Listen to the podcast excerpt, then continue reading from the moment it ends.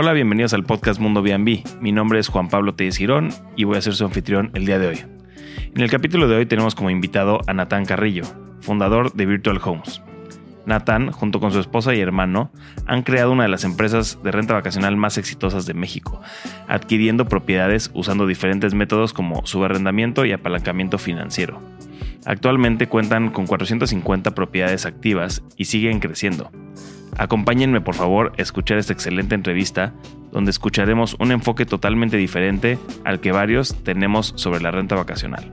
En este capítulo vamos a platicar sobre la importancia de encontrar la propiedad correcta para el mercado correcto, el modelo de subarrendamiento en renta vacacional, cómo capitalizar tu negocio en tiempo de crisis y la importancia de ofrecer servicios estandarizados a los huéspedes, entre otros temas.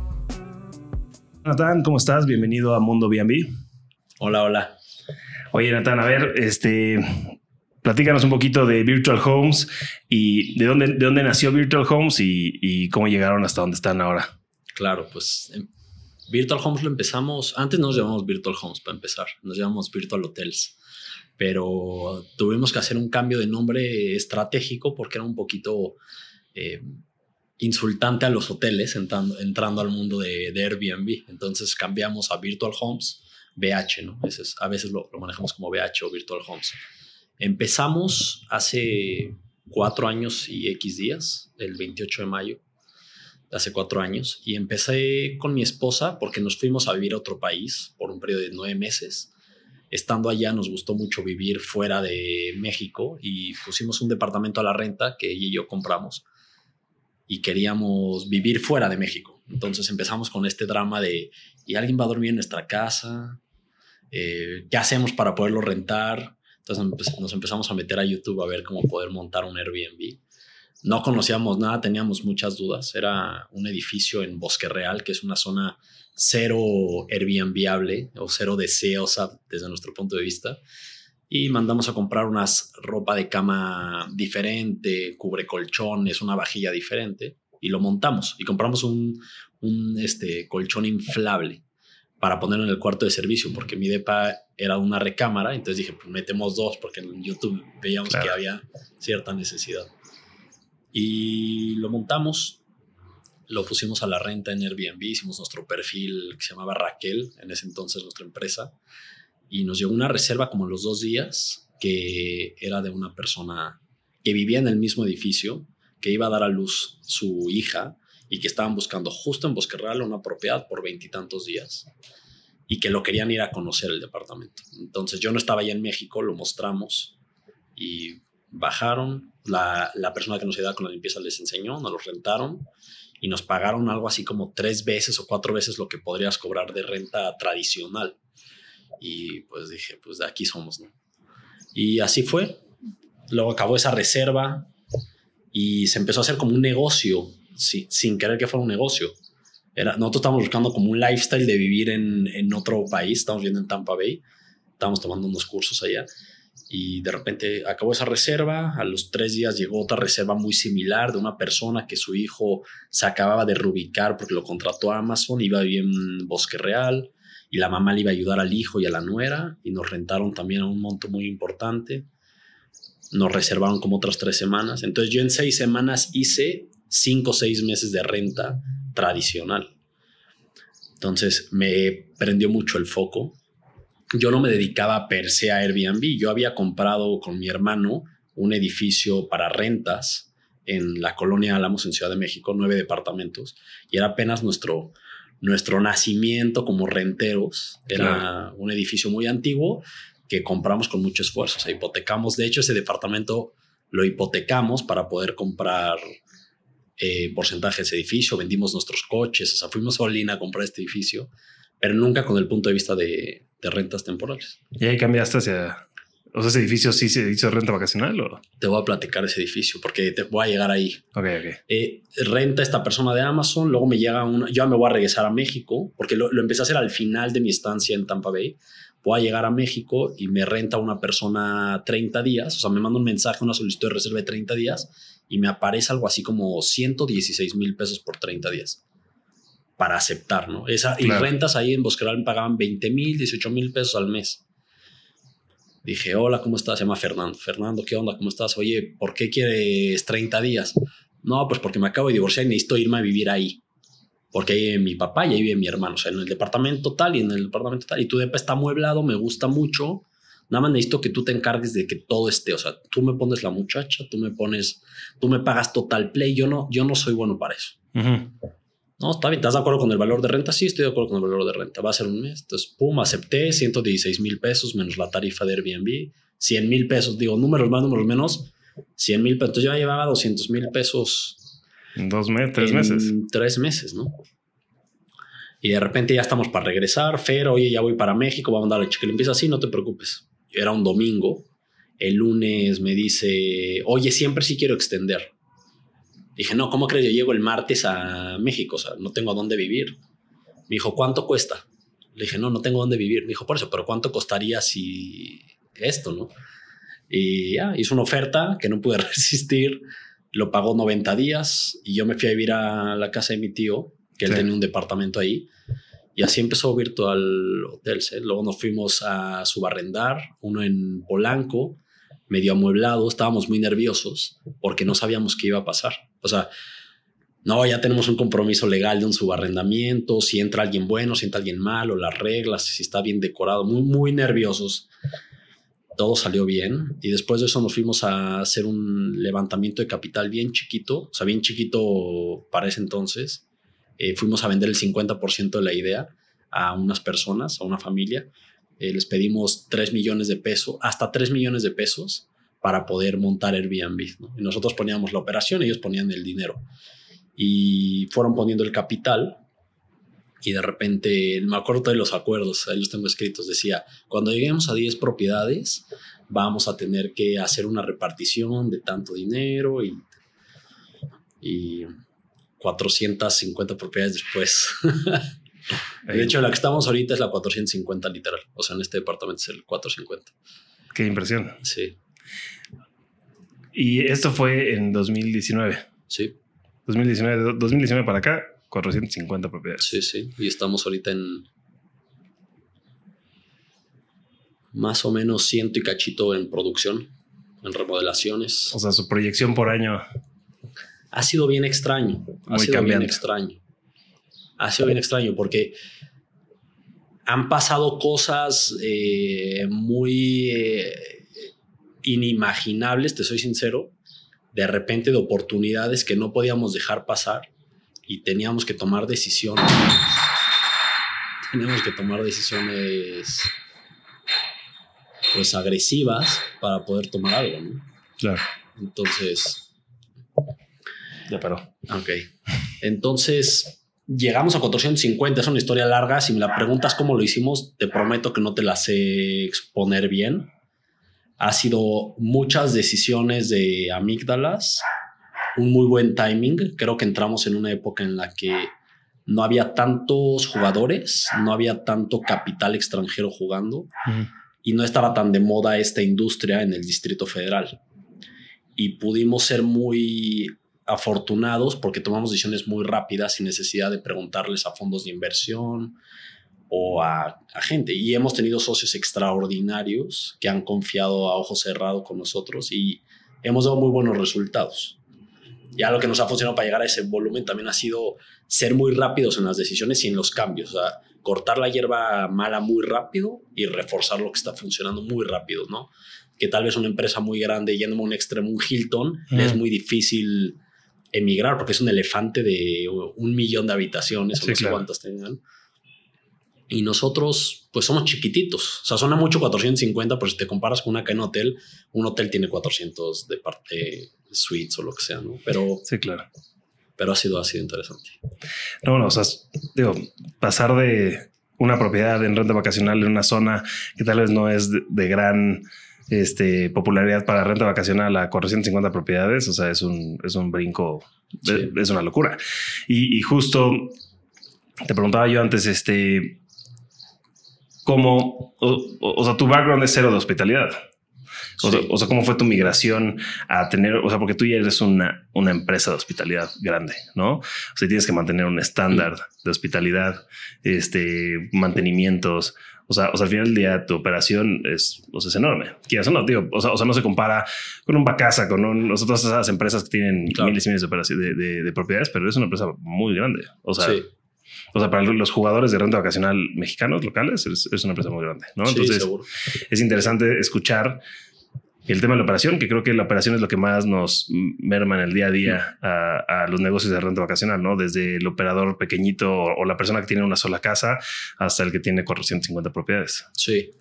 Mira, te voy a contestar primero lo que me preguntaste del edificio, que si ese pasó a ser en algún momento renta habitacional o no, eh, renta temporal o no. La covacha donde guardábamos las cubetas y, los, las escobas se hizo un Airbnb muy profitable Estábamos vendiendo 8 mil pesos al mes de una covacha que medía 2 por 1. Teníamos burlas, de hecho. ¿Quién metías ahí? Una, una cama individual. Metimos una cocineta. Si lo hubiéramos anunciado en Facebook Marketplace, nos hubieran atacado de, de criminales. Pero el mundo de Airbnb te permitió sacar jugo de un espacio muerto que le pusimos una foto, una cama individual, un tubo alias closet y una cocineta, no tenía ni nada.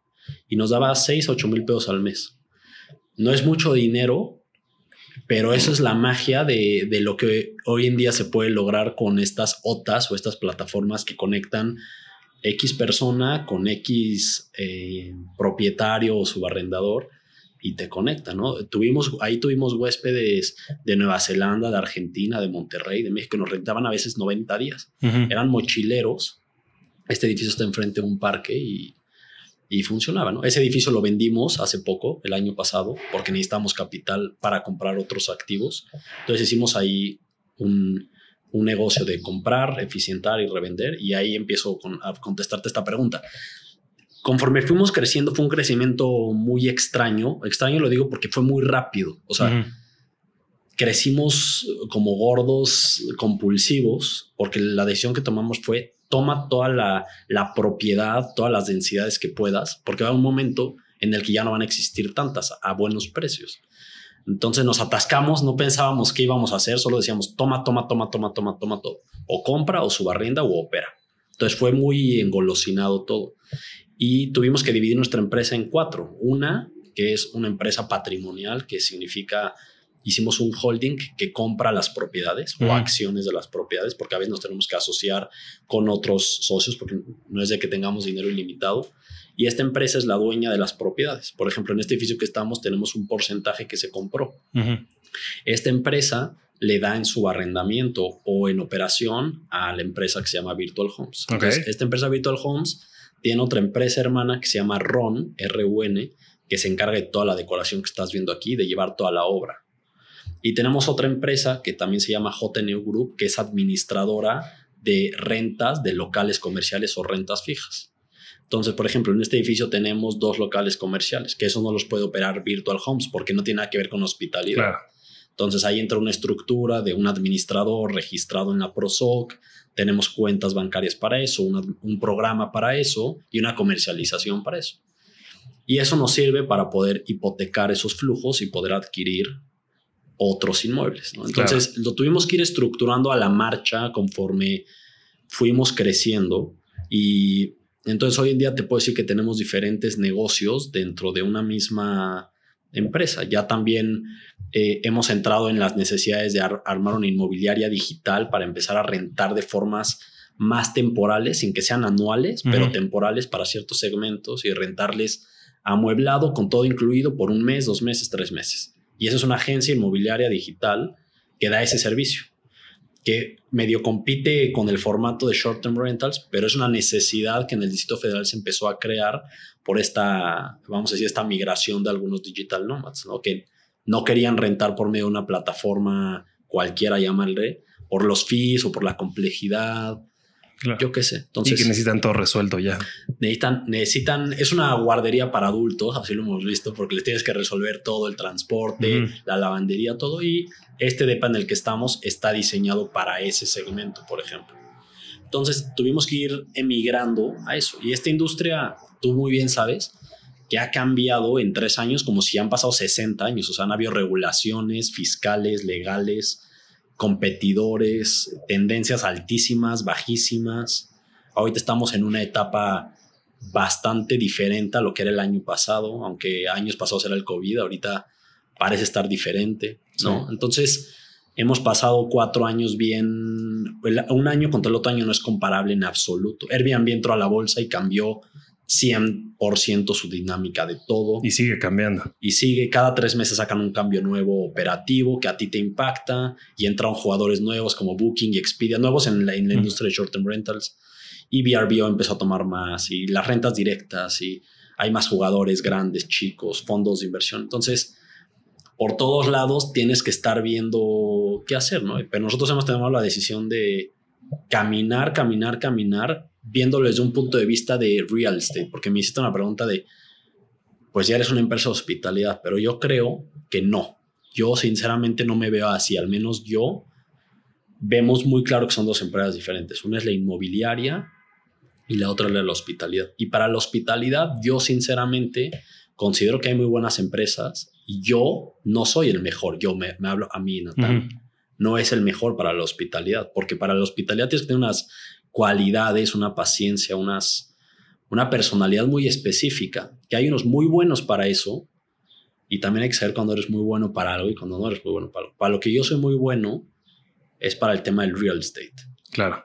Entonces tomamos una decisión hace dos meses de entender que los fundadores de BH no somos los mejores para el hospital, entonces tenemos que contratar al mejor talento posible para el área de hospitalidad, porque es bien diferente, tú sabes, o sea, es bien diferente el cómo saludas, el, cómo pones los detalles en un departamento, es muy diferente cuando tienes el punto de vista de hospitalidad.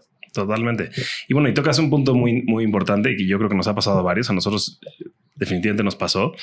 El que, digo, mi, background, yo soy arquitecto, hmm. no estudié nada de hospitalidad y me metí a este negocio de hospitalidad. Este, no sé tú, tu background, pero, pero justo no era de hospitalidad.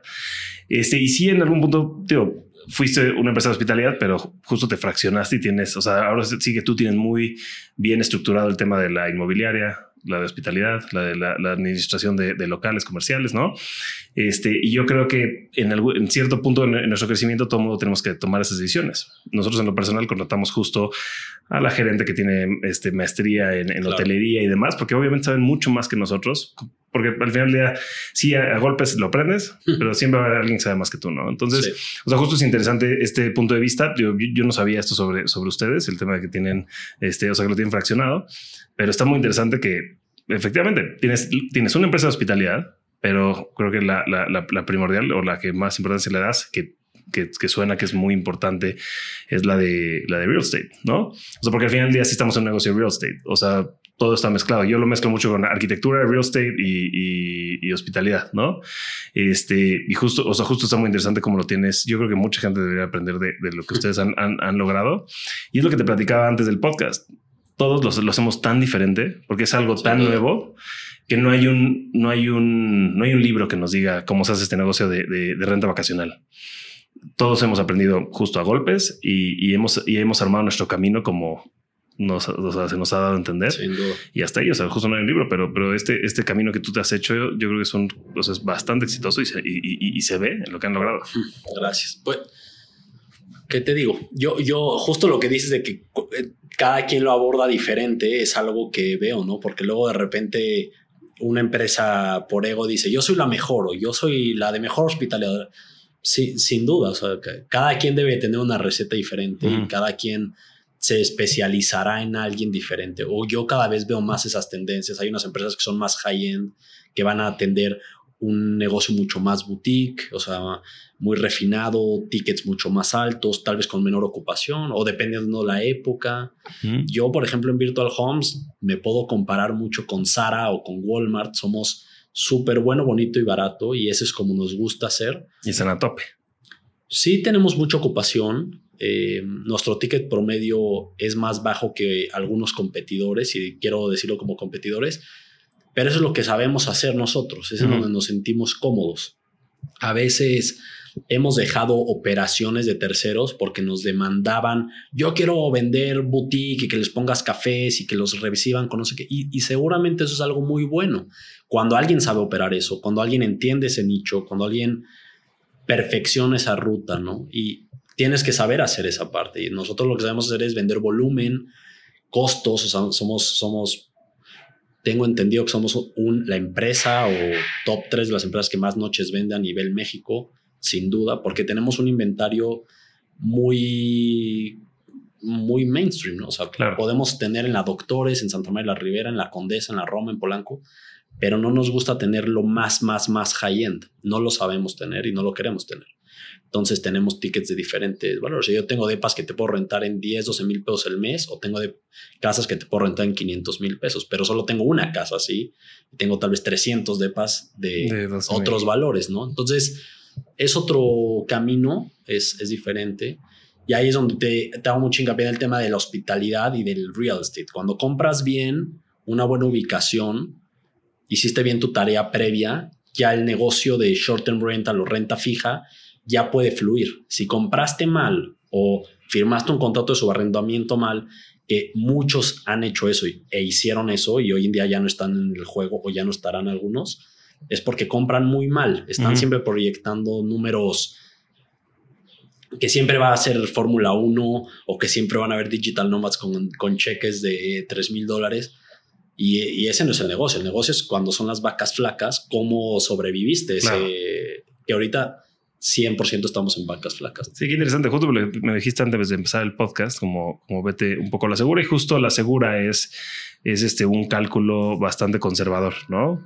Justo, o sea, siempre pasa cuando, cuando los corredores de mis raíces venden propiedades enfocadas en Airbnb, siempre te dan unos retornos de inversión altísimo. Y justo eh, en lo personal, pues, cuando nosotros damos asesorías a gente que va a comprar, les damos un estudio de mercado súper conservador. Porque normalmente si lo administramos nosotros, no queremos que el día de mañana haya una sorpresa de que, oye, pero tú me dijiste que iba a recibir X cantidad al año y recibí mucho menos. Pero justo, y aparte lo que dices, de la pandemia para acá ha sido tan volátil el mercado. Bueno, y desde que Airbnb se subió a la bolsa, o sea, ha sido tan volátil el mercado que no puedes, o sea, o sea, no puedes saber qué va a pasar mañana, ¿no? Entonces siempre tienes que calcular a que, tío, no lo había pensado yo justo como dijiste, pero que vacas flacas tiene que ser bueno para tu, o sea, para ti. Por ejemplo, el mes pasado globalizado, los top jugadores de short term rentals en México, Distrito Federal, tuvimos ocupaciones muy raspadas. México DF se, se mantiene en 70s.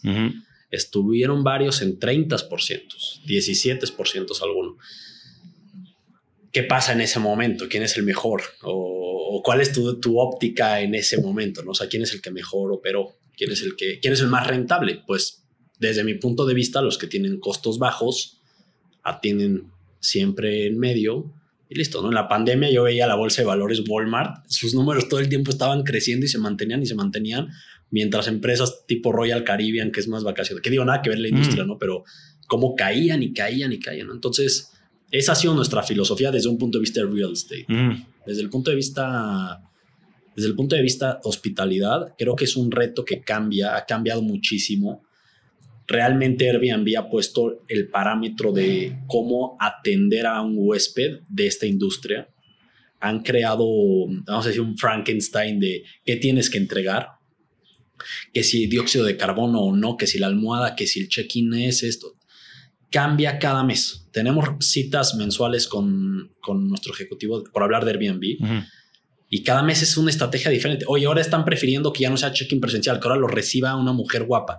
No, pues cómo, o sea, ¿y qué hago? ¿Cambio toda mi estructura para recibir sí, esto? cambia. No, ahora el siguiente mes ya quieren que haya toallas verdes en vez de blancas. No, pues sí, ahora entonces ha sido muy psicótica las decisiones a veces. Y no sé, con, eso te contesto la hospitalidad. Yo hospitalidad la veo como una experiencia, pero es una experiencia bien diferente a la que tú tienes cuando pagas X pesos por algo y cuando pagas otro, ¿no? O sea, como que las expectativas es lo que es muy difícil de, cubrir en una hospitalidad tipo Airbnb. Claro. Entonces ahí, ahí entras en un, en un dilema. Claro, o sea, lo que ustedes han logrado justo es estandarizar su producto y entregan perfecto lo que ustedes entregan, ¿no? O sea, o sea, justo no, no varía. Este, porque sí, o sea, te puedes empezar a ofrecer que si la máquina Nespresso, que si el este cocas y cerveza siempre en, cada check-in, o que si quieres este, tener el olorcito de Sarah Home en, cada propiedad, pero cada, o sea, todo eso se vuelve cada vez más complicado el, para, para, tu, para tu turnover, ¿no? Entre cada, entre cada propiedad.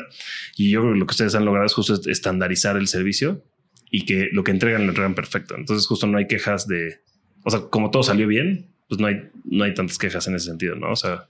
Mira, más allá de perfeccionar el sistema, creo que perfeccionar, la palabra perfeccionar es muy absoluta y decir que siempre es perfecto es, para mí es imposible porque al final ya dependes de operadores que pueden estar de buenas o pueden brincar un proceso o hacerlo a su entendimiento, por más que invertimos en capacitación y procesos, hay rotaciones, hay humores, hay X factores, ¿no? Entonces, hacerlo perfecto no quisiera decir que lo hacemos así. Creo que lo que hemos trabajado más es darte mucha realidad de qué esperar de Virtual Homes. Si vienes a Virtual Homes, ¿qué debes de esperar? Oye, es que yo me hospedé con no sé quién, en no sé dónde, y ellos me dieron la Nespresso. Bueno, Virtual Homes no te da eso, pero ya debes de saber que eso no está aquí. ¿Sí me entiendes? O sea, sí, que no hay sorpresas. Que no, o sea, literal, por eso te decía lo de Sara. Cuando vas a Sara, a la tienda de Sara, te va a costar una chamarra cuatro mil pesos, pero no puedes esperar que tenga la misma gamuza que una de, vamos a hablar de Tom Ford. ¿Por qué? Porque no va a pasar.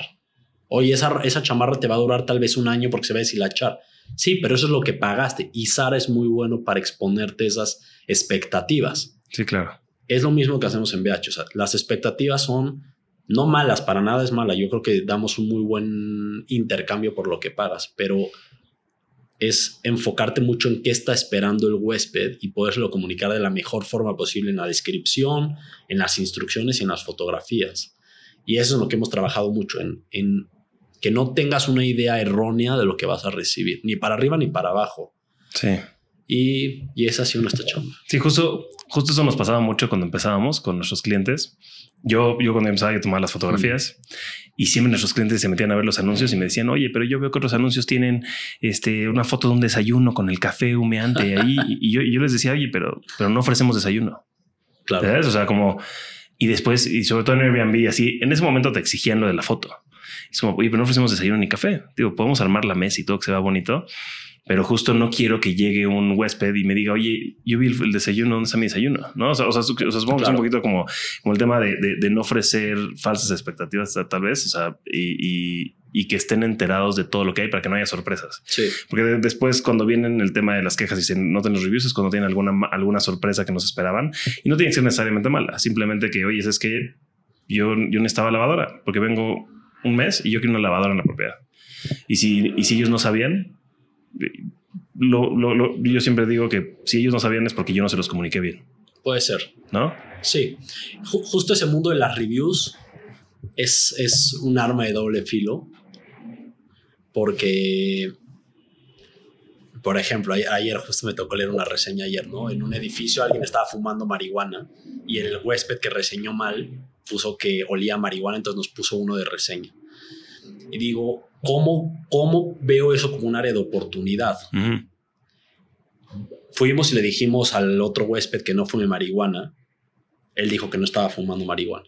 Entonces, ¿cómo medias esa parte en cuanto al tema de la reseña? ¿no? O sea, ¿qué tienes que hacer ahí? Entonces, el tema de la hospitalidad en esta industria de short-term rentals es bien interesante cuando tienes un volumen como el de nosotros, porque al final del día, sin duda somos una empresa capitalista, buscamos eh, profits.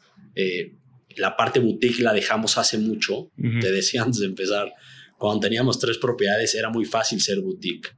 Ya cuando tienes 400 y cacho y estás en proceso de otras, ya incluso yo estoy alejadísimo de la parte hospitalaria, ¿no? Mi esposa está, ni te digo lo lejos ya de la parte hospitalaria. Entonces ya tenemos personas operativas atendiendo al huésped, transmitiendo el valor de la marca a su mejor entendimiento pero aún así las expectativas en el mundo de Airbnb son, son bien curiosas, dependiendo de la época también, porque cuando vienen épocas vacacionales, es bien interesante el perfil, las reseñas, qué expectativas tienen a hoy, ¿no? Que hoy no hay vacaciones y quién viene o quién se hospeda o qué tipo de propiedad tenemos, ¿no? Entonces... Claro. Este, y cuando...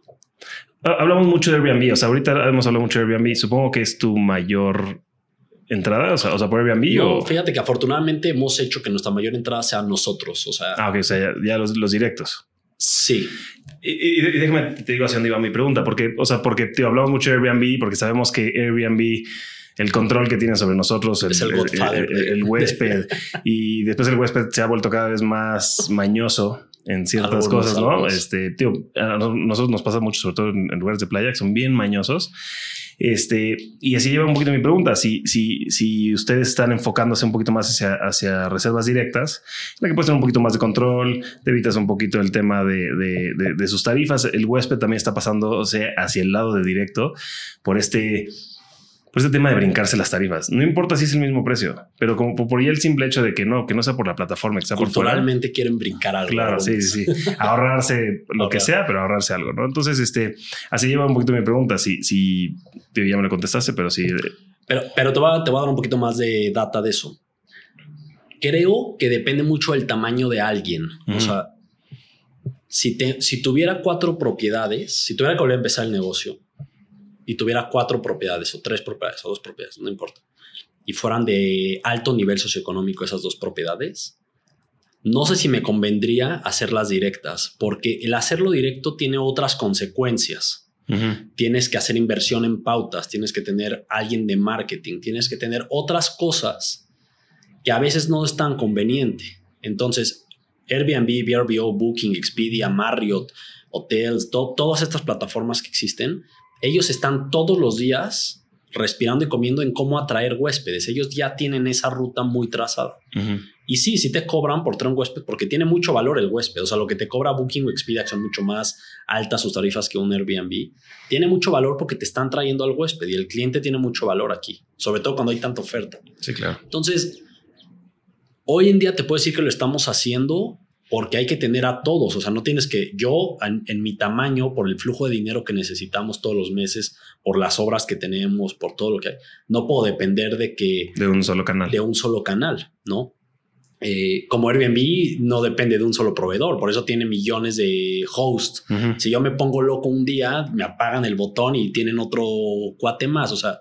Yo creo que estas nuevas economías te invitan a que no dependas de uno y no está mal porque no es una infidelidad, al contrario, es, hay épocas que te traen, por ejemplo, VRBO, en nuestro caso, te traen más gente de Estados Unidos o Canadá, te pagan mucho más el ticket, pero no vienen todos los días. Entonces tiene que haber una época muy marcada para que ellos te manden huéspedes en abundancia. O sea, tiene que ser verano, tiene que ser octubre, tiene que ser Semana Santa. Y ahí sí VRBO te trae, te pagan a veces hasta el 50 o 100% más que por Airbnb. Pero Airbnb es mucho más asimilado a nosotros de que ellos están con todos parejos, o sea, no se especializan en el high-end. Marriott es muy high-end. Entonces tiene ciertas cualidades. Booking es lo más barato posible, last minute bookings, bueno, esa es la mayoría de lo que te traen, Expedia también. Nuestra página web transacciona mucho, pero por supuesto nada que ver con lo que invierte Booking o Expedia en marketing, ¿no? Y, la confianza que ya tienen por Booking y Expedia en huésped es millones de veces más alta que la de nosotros. Entonces, yo sí invierto muchos centenas de miles de pesos en marketing al mes, en pauta de Google y de Meta, eh, hoy literal sacamos anuncios en periférico, en espectaculares, porque ahorita la tendencia de consumo es nacional más que extranjera. Entonces tenemos que irnos a ver a dónde están los de Monterrey, los de Guadalajara, ta, ta, ta, para que nos reserven directo. Y incrementó, e incrementó el, la reserva el last minute. Se hizo 70% de nuestro consumo en estos últimos dos meses, cosa que hace un año no era así. Claro. Entonces, te digo, esta cosa es bien, bien loca. Tienes que, tienes que estar dispuesto, al menos en el Distrito Federal, a cambiar todo el tiempo, porque si solo estás enfocado en rentas vacacionales para lujo, pues bueno, habrá épocas que sí, habrá épocas que no. No lo sé, yo no, no conozco tanto esa industria. Claro. Bueno, o, sea, o, sea, en realidad este cambio yo creo que está pasando en todo el mundo sobre todo este año en específico. Y sí, todos tenemos que estar abiertos a que, a que nuestro turista convencional está cambiando y tenemos que y tenemos que justo enfocarnos en, digo, nosotros por lo que yo puedo hablar, nosotros tenemos un 80% de turista extranjero. Y este año el extranjero se ha reservado un poquito más, o sea, no, justo no han llegado tanto, reservan con dos semanas de anticipación. este, Mucha flexibilidad. Claro. Y justo el mexicano está, está empezando a viajar un poquito más, este, igual con reservas de, o sea, last minute bookings, ¿no? Y justo tenemos que cambiar este, me pasa mucho que hay gente que no, que, no acepta reservaciones así en las minutos y, justo también el host pasa que es muy, muy espantado con, oye, me quieren reservar hoy mismo, no, no, me vayan a robar una fiesta o algo así. Digo, al final del día, o sea, el mercado va a cambiar. Entonces tú tienes que entender que es el mercado y que no es alguien que te quiera hacer algo malo, ¿no? Este, justo tenemos que estar cambiando. Y es, es yo considero que es algo tan nuevo la renta vacacional, o sea, como se hace ahorita, porque la renta vacacional lleva toda la vida, pero tenemos que estar cambiando constantemente. Y justo lo que dices, si nos quedamos estancados con el tipo de huésped, el tipo de viaje que queríamos antes, ahí te vas a quedar. Sí, por ejemplo, ahorita lo que yo analicé fue los boletos de avión subieron, no voy no quiero ser economista, pero un 30 o un 40% el valor del ticket. O sea, si vienes de Miami a México, vale ahora 14 mil pesos en vez de 10 mil pesos y no puedes negociar mucho el ticket. En Airbnb o en BRB o lo que sea, tú le escribes al host, oye, me puedes un mejor precio y tal vez algunos sí están dispuestos a mm. ofrecer tarifa, pero tú le escribes a Aeroméxico o a Interjet, oye, no negocias. Sí, claro. Entonces, el cuate que va a viajar tiene que pagar un 30 o 40 o más porcentaje por un ticket, o sea, un vuelo. Entonces viaja de Miami a México y ya aquí en México sí negocia, porque hay tal vez 100 mil propiedades disponibles de entre hoteles, short-term rentals disponibles. Entonces él puede seleccionar, también puede seleccionar qué restaurante usar, pero la aerolínea habían tres o cuatro vuelos. Claro. Entonces la aerolínea veo que hizo que tengamos que bajar nosotros mucho el presupuesto porque hay mucha oferta disponible y no hay 75 aerolíneas. Ese fenómeno es algo que yo veo, algunos estarán de acuerdo, algunos no, y ese 30-40% es lo que nos ha bajado a nosotros mucho el ingreso. El tipo de cambio de dólar sin duda ha cambiado drásticamente, o sea, estos cuatro pesos de diferencia multiplicados por miles de dólares, tal vez no impacta tanto si lo viéramos porque México es barato para el americano, pero tal vez ya les es más conveniente quedarse en Estados Unidos o irse a Argentina o irse a Europa, ¿no? O sea, alguien de Boston, irse a Londres es mucho más ok, no es ya tanta la diferencia como antes. Entonces, han habido muchos fenómenos que si no estás dispuesto a cambiar, es difícil que tú te adecues al, mercado. Y eso es algo que a mí me gustó mucho de esta industria, que tienes mucha data, si eres hábil, recolectas mucha data y puedes comparar, ¿no? Por ejemplo, un, tema que hicimos hoy, no hoy, este, este, mes, fue ¿qué propiedades son las que más están rentando ahorita? Las casas o las propiedades que caben muchas cabezas. Así era Airbnb hace tres años. Era la mayor cantidad de cabezas al mejor precio posible. Entonces, ¿qué hicimos? Pisos completos los metimos como si fueran un anuncio. Ya. Entonces, en vez de que ya solo quepan cuatro, ahora caben ocho en dos departamentos en el mismo piso. Y sí está teniendo una mejor respuesta en Airbnb. Entonces, tienes que estar muy dispuesto a analizar la data y tomar decisiones. es como lo vemos nosotros. O sea, son épocas. Ojalá otros le estén pasando mucho mejor que nosotros, pero creo que son épocas en la industria apretadas. O sea, que tienes que sobrevivir con buenas decisiones. Claro. Sí, yo creo que todo lo que resta de este año, está hablando de los lugares este, turísticos, yo creo que es lo que nos va a esperar. Este, sobre todo por la cantidad de oferta que se que, que, hubo en los últimos dos años después de la pandemia. Yo creo que muchos jugadores, como dijiste, se van a salir este, o se van a ir a renta convencional y el, espero que el próximo año vuelva a subir un poco más con los jugadores que nos estamos quedando, ¿no? que estamos aguantando en diferentes ciudades. Hay ciudades que justo lo que dices con, el cambio han mejorado. Este, en mi ejemplo sería Puerto Vallarta y Cancún han subido bastante y ciudades como Tulum y Playa del Carmen han bajado este, este año, ¿no? Entonces, digo, es todo el tiempo estar viendo qué es lo que va a cambiar y cómo puede cambiar. Y si estás en una ciudad que le está pasando mal, tratar de encontrar justo lo que nosotros hacemos, tratar de, agarrar a los pocos turistas que vienen o, los pocos turistas para la oferta que hay, tratar de agarrarlos nosotros, justo con, con, con, mejores ofertas, con, digo, nosotros somos un poco más botico, con un poquito más de servicios, ofreciéndoles eh, amenidades. justo amenidades, que igual y después ni las, ni las escogen, pero por, simplemente, por el simple hecho de, ofrecer X cosas, que, se vengan con nosotros, ¿no? Entonces... Justo ha sido nuestro proceso. Pero si ves, estás entrando al mundo hotelero.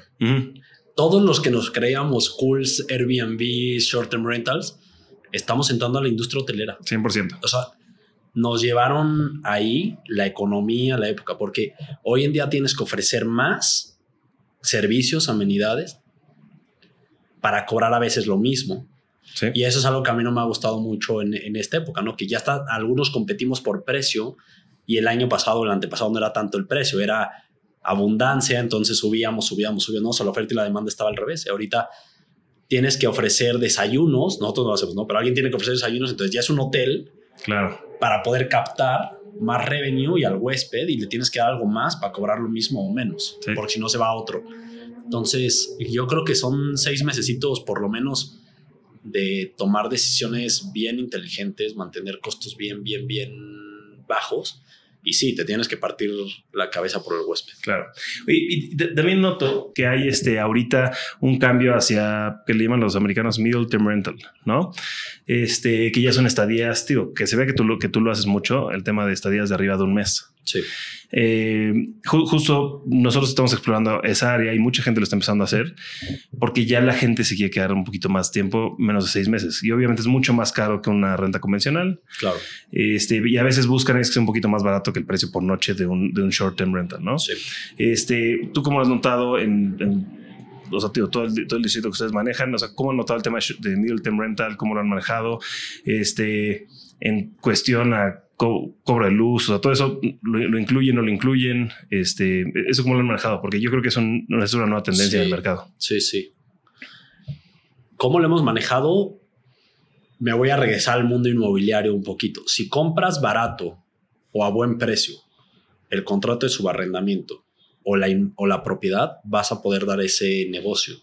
Si tomaste deals muy caros de subarrendamiento, no te va a dar el negocio si tienes todo en regla, si pagas impuestos, si pagas el IMSS, no te va a dar el negocio de, de, estadías medianas porque vas a salir tablas. Si traes depreciaciones de muebles, luces y eso, ahí vas a empezar a, a, tener que quitar cosas. Pero si hiciste bien tu tarea de contrato de subarrendamiento y de compra, vas a poder hacer ese negocio. Nosotros somos muy buenos para eso, entonces sí nos da muy buen negocio. Es mucho más conservador, garantizas flujo, pero también fíjate que hemos visto que operativamente nos es más negocio que no renten, hablemos de un mes de 30 días, que no nos renten 24 noches, 24 personas diferentes. Me es más conveniente dos de 15 o una de 24. El desgaste es menos, además. Y la atención. Si te toca un huésped molesto, que todo está mal, esos algunos, un porcentaje del 2% que te dice todo está mal y es lo porque me ha pasado, te va a tocar. Por probabilidades vas a tener un 2% de ese tipo de huéspedes, pero no es tan grave. Pero hablemos de todo el otro 98% que no es así. No vas a tener que ir a limpiar, no vas a tener que ir a hacer tantas cosas. Y nosotros tenemos más o menos ciento y tantas personas y desgastas mucho al equipo de limpieza y desgastas mucho el equipo de mantenimiento. Deja la luz y el internet. Eso al final es. La luz no es un costo fijo, pero sí es un costo fijo. Lo vas a pagar de todas formas. No hay aire acondicionado. Entonces no te dispara tanto que esté todo el día la luz prendida. Claro. Eh, o sea, no, es el deal breaker, pues, ¿no? El wifi lo tengo que pagar, el agua lo tengo que pagar, el predial lo pago, el seguro lo pago. Entonces, si nos da el negocio a una rentabilidad muy diferente, pero por otro lado vemos que garantizas flujo. Y nosotros somos una empresa muy económica, o sea, muy económica me refiero, estamos muy clavados en flujos de efectivo, apalancamientos, créditos, mover dinero de aquí para allá para poder expandirnos. Entonces, para nosotros es muy valioso ese negocio de estadías medianas. Y sí, es, es un negocio que a un jugador mediano, grande, los grandes sin duda lo están haciendo, los medianos puede que algunos hagan, los chicos, o sea, de 10 propiedades para abajo, no, no chico como de insulto, sino un inventario chico, yo creo que no les da ese negocio, porque es muy caro ser chico en este negocio. Tienes que o ir grande o ser muy boutique y cobrar súper high-end. O sea, si yo empezara de nuevo cuando decía tendría cuatro casas de lujo, serían carísimas mis casas. No soy bueno para eso, por eso no lo tengo, pero tal vez ahí no tendrías que irte a estancias medianas. Vas por una ocupación de un 40% a una tarifa prime y si te rentan, qué bien, y si no te rentan, no. Pero no tienes una infraestructura de centenas de miles de pesos de nómina a la semana y cosas así, ¿no? Entonces, yo creo que es un consejo dependiendo de la estructura de cada quien a dónde está yendo y cómo está en tiempo presente su negocio. Claro. muy interesante lo que dices porque justo, digo, o sea, el flujo de caja, de caja que dices es para mantener, bueno, no para mantener, pero para que el negocio de real estate es el que, el que esté creciendo constantemente, ¿no? Exacto. Este, y el, y el que te ayuda a hacer eso es tener lleno las propiedades y que ese flujo de caja esté corriendo todo el tiempo. O sea, para que nunca te quedes, sí, claro, o sea, está muy interesante. O sea, ese enfoque que tienes Ese es un enfoque, Mm. no significa que es el correcto o no. Hay gente que compartirá la idea, hay gente que no. Claro. Nosotros tenemos una política del 95% del dinero se reinvierte y el 5% se manda a un fondo de ahorro para emergencias. Y ese 95% de, hablemos de un millón de pesos, 950 mil pesos, se reinvierten para expansión. Compra de tierra o compra de departamentos o mantenimiento, calidad patrimonial. Es decir, el papel tapiz ya se cayó, hay que ir a remodelar ese departamento. Y estamos reinvirtiendo todo el tiempo. Entonces la empresa operadora nunca hace utilidades. Entonces está reinvirtiendo y reinvirtiendo y reinvirtiendo, adquiriendo, o sea, en expansión. Claro. Porque si tú metes una cama más, es expansión, son dos cabezas más que en interés compuesto en el año te va a dar X decenas o centenas de miles de pesos, ¿no? Depende de qué propiedad tengas. Pero hacemos eso todo el tiempo, o sea, somos, somos bien estructurados en, en la parte de reinvertir para jalar más dinero entre la misma propiedad. Claro. Bueno, Sí. son estructuradas por lo visto en cada pedacito de su empresa, suena, pero suena, suena más de lo que es. Intentamos hacerlo lo mejor posible. bueno, y quiero eh, suponer que empezaron, o sea, otra vez, como lo dijiste, empezaron de poquito, o sea, o sea no empezaron Sí. siendo esta, esta empresa tan estructurada y tan completa.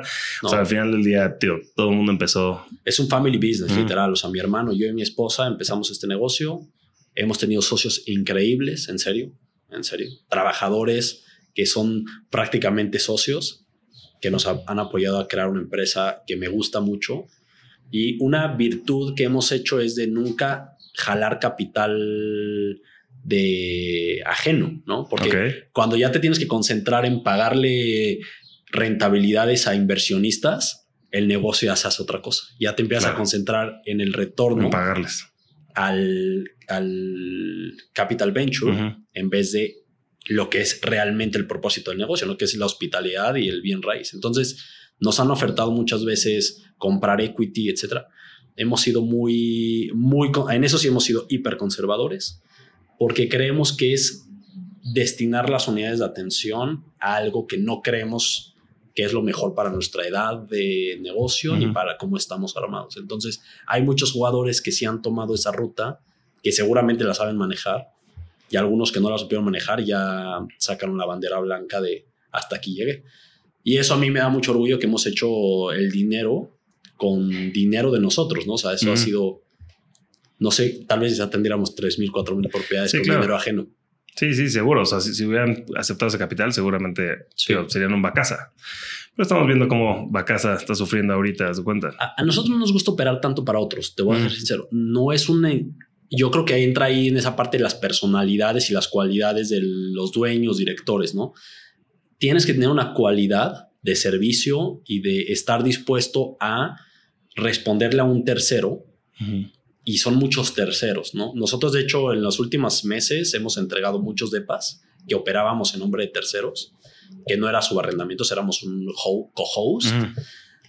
porque no empatábamos en algunas ideas. Y si yo de repente quiero poner chapas digitales en todos los departamentos Y y, cuesta no cada una 5 mil, ellos no quieren. Ah, entonces tengo que hacer una ruta de un proceso para 25 departamentos que él no quiere porque no quiere que le dañen la chapa.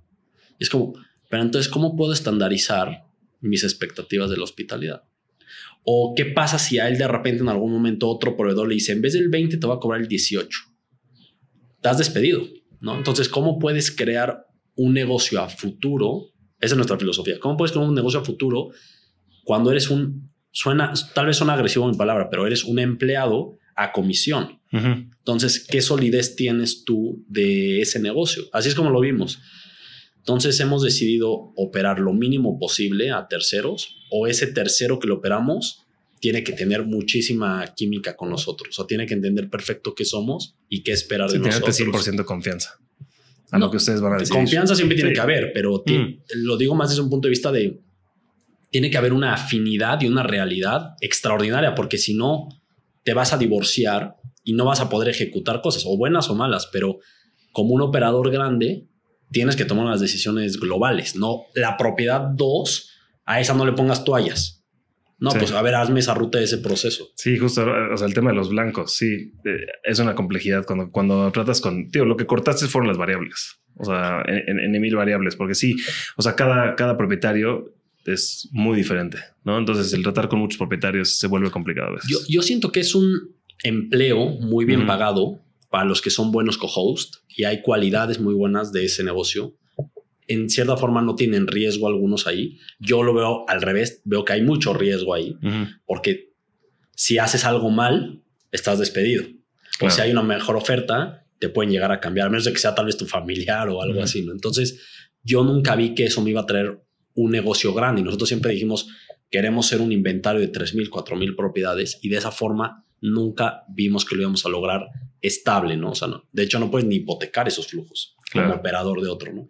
Entonces, estos comentarios son desde un punto de vista de cómo somos nosotros y qué esperamos, ¿no? No, estoy, clarifico, no estoy diciendo que esté mal.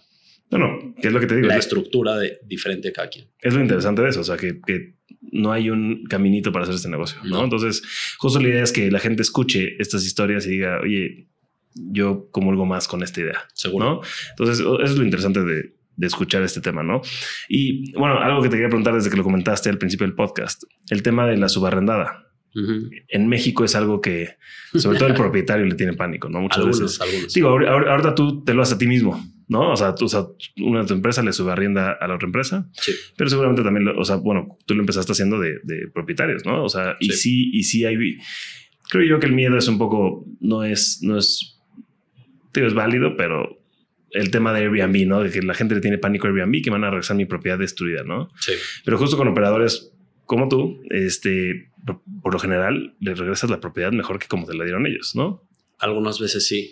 Hasta ahorita no hemos regresado ni una de su arrendamiento. Pero sí, le metemos más dinero que un inquilino porque yo lo tengo que tener bien. O idealmente lo tengo que tener bien. Pero mira, yo algo que, que puedo opinar de eso es el uso de palabras. Tienes que ser muy inteligente en qué palabras usar y tienes que preguntar mucho tú antes de decir la palabra subarrendamiento. En el Distrito Federal, el problema más grande que yo he tenido es el corredor inmobiliario. Ese intermediario, perdón, perdón por generalizar, pero es por fines prácticos de la plática. El, el corredor inmobiliario, algunos, algunos son maravillosos y te ayudan a cerrar pero la gran mayoría son muy protagonistas en la negociación y se hacen dueños de la decisión. Y el subarrendamiento creo que tiene una mala definición en algunas personas que, los lleva a una satanización de muchos conceptos imaginarios de que lo vas a usar para un prostíbulo o va a pasar algo malo, ¿no? Cuando tienes que escuchar mucho y tienes que también ver mucho la edad de quien te está entrando a rentar a ti y entender algo más importante. El mercado de rentas en México según estadísticas que yo leí, el 80% es black market, o sea, es efectivo. Esta industria te dice, oye, necesito que me factures la renta, que pagues impuestos por la renta que vas a recibir y que me subarrendes. No, estás loco, yo a ti no te voy a dar nada, vete para allá. Pero yo lo que hice fue, empezamos de dependepa y un día dijimos, es que le tenemos que rentar a la señora tal y al señor tal y a la viuda tal y al heredero tal, o vamos por edificios completos, es el mismo esfuerzo. Y por lo regular, el edificio completo, el dueño, en la mayoría de las veces es un poco más empresario, que me ve como un mayorista. Entonces, cuando te ven como un mayorista y dicen, a ver, este cote me está garantizando 15 años en contrato, tiene flujos, me está demostrando flujos, que es lo más importante cuando rentas. Me está dando referencias, me está dando garantías, me está dando pólizas jurídicas. Ya fui a ver que tiene X unidades por aquí, por allá, tiene marketing, tiene esto, tiene el otro. Y me está garantizando 10 años o 15 años pues yo, yo como dueño de edificio, si estoy en esa posición, se lo prefiero dar a Walmart que dárselo a Pepe y Toño en una barrotería. Claro. Entonces, yo creo que te puedes encontrar ese tipo de cosas. Su barrendamiento es el mejor negocio de todos, siempre y cuando hayas tomado un buen deal.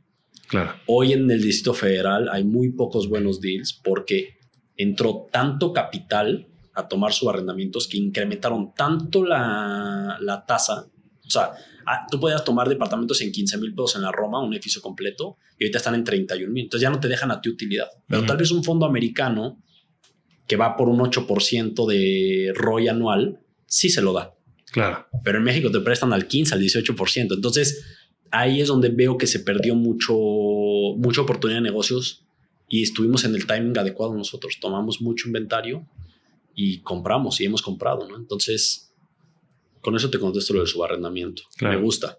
Sí, a, mí es un tema que siempre me ha gustado, pero sí nos hemos siempre topado aquí. nosotros no. ahorita esta idea que das del edificio entero, no se nos había ocurrido. Digo, al final del día, mentalidades diferentes, este, procesos diferentes. Y a mí me gusta mucho el tema de subarrendar, pero sí nos hemos topado justo con esas ideas. O nos hemos topado mucho con el por qué tú vas a hacer dinero con mis cosas. Claro. Que, que, pasa mucho también. Te piden más dinero. Claro. Sí, sí, justo ahorita en Quintana Roo está pasando mucho eso. Ya los anuncian para subarrendar en renta vacacional, pero tienen, este, está 20 mil pesos la renta convencional y quiero 28 para, para, para por subarrendamiento. Por subarrendamiento, porque saben que va a ser renta vacacional. Es que han habido algunos locos que sí lo pagan y ahí es cuando entra un poco el quién tenía el sartén por el mango antes, operadores y empezaron a entrar operadores no tan profesionales con la idea de vacas gordas y creo que empezó, a, pero siempre la economía se ha estabilizado. Entonces es un proceso de que algunos van a salir, algunos nos quedaremos y van a haber otra vez oportunidades. Pero el subarrendamiento, fíjate, cuando empezamos, había, bueno, hay, hay un jugador muy importante que quiero mucho en Estados Unidos que se llama Sean Rakitic, que tiene un, un, grupo en Facebook muy famoso. Y nos hicimos muy amigos, muy amigos. Y él y yo somos totalmente diferentes en el negocio. Él es 100% subarrendamiento. 100% subarrendamiento. No compra ni de loco nada. Y platicamos muy seguido, cada dos meses. Él es un, él sí es un gurú de Airbnb a nivel, tal vez lo conoces. Eh, él se ha venido a hospedar con nosotros muchas veces y tenemos mucha comunicación de compartir ideas de cómo vemos las industrias, etcétera, ¿no? Y él siendo un rockstar de Airbnb, porque él sí es él es de esa industria súper clavado, discutíamos mucho por qué subarrendar o por qué comprar. Y él su idea es, yo con el dinero de otros, o sea, subarrendando, estoy creando millones de dólares al año. Sin necesidad de descapitalizarme millones de dólares, pero él tal vez tiene en, fondo de ahorro X millones de dólares y él no ha querido ir a comprar. Y le digo, pero ¿por qué no estás comprando? O sea, ¿qué pasa si es, o sea, ¿con qué te estás quedando al final del día de todo este, de toda esta ola de dinero? no, no sé qué, yo voy a mantener, yo voy a mantener, yo no voy a comprar, yo sigo agarrando sus arrendamientos.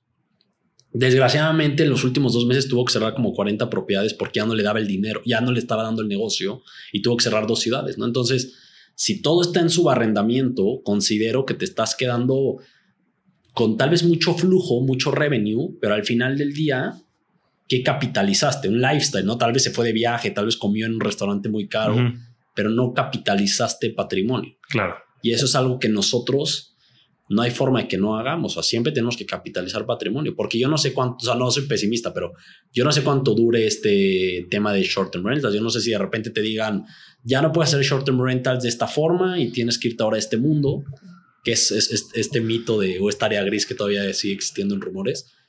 Pero bueno, por lo menos ya tengo 350 depas o 400 depas que es un patrimonio que el día de mañana puedes vender, puedes pues, rentar fijo, puedes hacer lo que quieras. La renta fija siempre va a estar. Claro. O sea, es una, es, yo lo veo como un commodity. O sea, no es de que puedes decidir, o sea, puedes decidir en dónde vivir. Sí. Si más caro o más barato, pero un depa como este siempre lo va a necesitar alguien. Claro. Entonces, mi consejo es su arrendamiento es muy sano, muy sano. Yo sigo tomando su arrendamiento. Estamos cerrando ahorita dos edificios de su arrendamiento con ciertas condiciones, ciertas cualidades, cierto tiempo. Y esas utilidades yo les aconsejo que las reinviertan para comprar algo.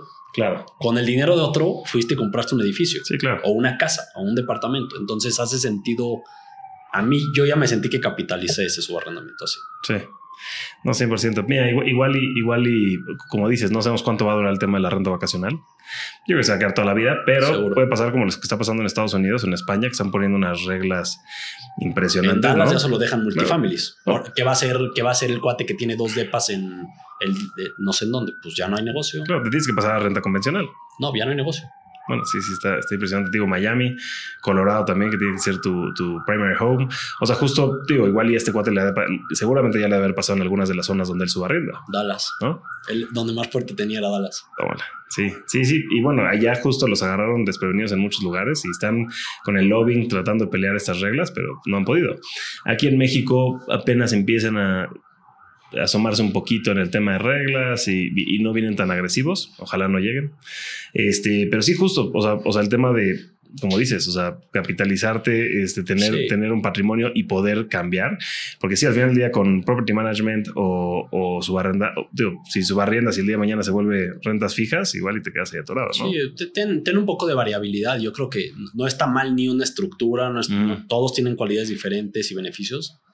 Pero siempre es bueno, si ya estás en el mundo de real estate, que es importante que entiendan todos que es un negocio real estate, no solo hospitalidad la hospitalidad es ese extra para generar esa utilidad extra de la renta tradicional. Pero al final del día, si no agarraste una buena ubicación a un buen precio, no, es, no le vas a dar la vuelta a ese negocio.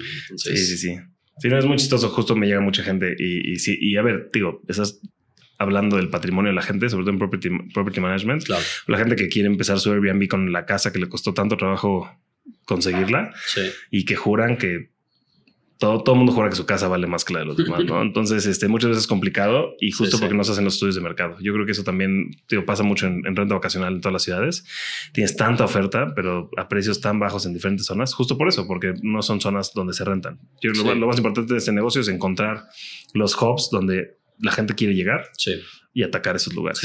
Algo, algo que veo que digo, para quitar un poco el amarillismo en mi comentario, el, o sea, yo veo que el negocio de short term rentals en México funciona mucho al SAT porque estás obligado a tributar unas rentas que anteriormente no estaban tributadas. Y eso a nosotros nos ha dado mucha confianza en, reinvertir en la empresa de Airbnb, VRBO, Booking, porque el mercado de rentas es bien en efectivo. Y nosotros, jugadores como nosotros, tenemos que facturar todo. Entonces, el gobierno está feliz pues no creo que sea el deal breaker del ingreso de México en absoluto, pero ese piquito que hace cuatro años no existía, ya empezó a entrar una nueva fuente de ingreso. Entonces, creo que en, Estados Unidos es muy diferente que en México, ¿no? México era una ilegalidad que se está convirtiendo en legalidad. Claro. En Estados Unidos ya estaba muy estructurado y es otro planeta, ¿no? O sea, nada que ver, nada que ver, ¿no? Pero a nosotros nos gusta capitalizar. Claro. No, no, o sea, de maravilla. Oye, y a ver, justo, digo, me la brinqué, creo que hubiese una pregunta interesante al principio, pero empezaron en 2019. Sí. Y de repente, pandemia. Sí. O sea, o sea, y aquí Ciudad de México en especial, la pandemia cerró, o sea, la gente andaba encerrada por todos lados. Sí, sí. ¿Eso los ayudó a ustedes a, catapultar las rentas o, hmm. o les bajó? O, sea, porque por lo que estoy escuchando. Es una historia padre, es una historia padre yo estaba en Tampa Bay, me dice no puedes regresar, yo estaba tomando cursos, cursos del señor L. Ronald Hubbard, y de repente sale esto, yo acabamos de tomar dos créditos para comprar dos edificios, uno en Doctor Vertis y otro en Santa María la Ribera. Eran, bueno, son 67 unidades. Pero yo, o sea, lo que yo represento a esa sociedad, me fui all Hipotequé mi casa, hipotequé flujos, hipotequé otro edificio, todo. O sea, ¿Por qué? Porque estábamos al alza. O sea, antes del COVID estábamos vendiendo lo que queríamos, como queríamos, teníamos a futuro millones de pesos por cobrar. Yo me sentía ya Warren Buffett. y hubo un, tal vez, tal vez te acordarás mejor, me suena un poquito el 23 de marzo, un viernes, Airbnb manda un mail, todo se cancela, me llegaron no te quiero mentir, tal vez 70 correos. Yo nomás veía miles de centenas de millones. O sea, perdimos 7 millones de pesos ese día de devoluciones. Sí, sí, las cancelaciones que, empezaron a pasar en un día. Agarré mi celular, lo aventé, me fui a andar en bici. En verdad, de, no voy a decir deprimido, preocupado. O sea, preocupado como nunca había estado en mi vida. Y le hablé a mi hermano y le dije, Uri, ¿qué, qué hacemos? O sea, ¿cómo ves tú? Mi, mi hermano estudia economía. No, pues no nos alcanza para pagar nada. Y teníamos en ese entonces teníamos como 30 propiedades, no era tanto. O sea, sí, sí. No, no, había tanto. Y teníamos tal vez 30 personas de limpieza, no sé, algo así. No, no sobrevivimos. Porque eran esos días de que cada peso contaba, o sea, estábamos al límite todos los días. Estábamos muy olín en nuevas integraciones. No alcanza, no alcanza, pues no le podemos pagar a la gente limpieza, no le podemos pagar esto. Y yo estaba tomando un curso de, de L. Ronald Hubbard de finanzas y dice, cuando se avecina una crisis, lo primero que tienes que hacer es promocionar, no administrar. Entonces, paso uno, promociona como loco. Paso dos, administra. Paso tres, paga lo que debes.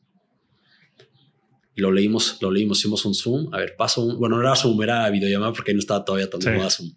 Eh, dice promociona. Dije, ¿cuánto dinero tienes en reservas? No, pues tengo como 300 mil, 400 mil pesos. Vamos a meter anuncios en Facebook, vamos a mandar a gente a los aeropuertos con flyers, vamos a ir a embajadas. ¿Quiénes son los países más jodidos? No, Argentina, Francia, no sé qué. Entonces vamos a mandar hosts de nosotros con flyers de que rentamos y all in, o sea, los 300, 400 mil pesos a promoción. No, pero ¿qué pasa si este señor dice esto? Vamos a seguir lo que dice este señor. Primer semana no teníamos muy buenos resultados, nos estábamos tentando a salirnos de esa estrategia. Como dos semanas empezamos a recibir una cantidad de, de, reservas directas, porque hubo un momento en el que las plataformas, las OTAs, fueron bloqueadas por completo, no, no podías comunicarte, a menos que te contactaran meses adelante y te escribieran directo y tú le reservaras directo. Ahí fue cuando empezó, creo yo, las reservas directas. Tenías que ver cómo escribir números y eso. Y era sobrevivir. Y tuvimos 100% de ocupación los dos meses que cerraron esto a precios ridículos. Sí. Me tocaron personas de Argentina que nos pagaban por un depa como este 8 mil pesos el mes. O casas completas que metíamos a 10, 12 personas diferentes y generábamos 100 mil pesos, pero porque rentabas cada cuarto en 8 mil. Claro en efectivo, lo metíamos al banco, etc. Y generamos mucho dinero en estos tres meses. O sea, hicimos mucho más dinero. Sacamos un crédito eh, como de 3 millones de pesos, una línea de crédito, y dijimos, esto es lo que tenemos para solventar. Usamos nada. O sea, no usamos nada de eso. Incluso ese, ese crédito lo usamos para comprar competidores. Okay. Muchos se dieron en default y nos vendieron contratos de subarrendamiento. Muchos de ellos nos pagaron para que tomáramos sus subarrendamientos. Sí, sí, para ellos no perder. De 30 nos fuimos a 100 en cuestión de un mes y medio. Ok.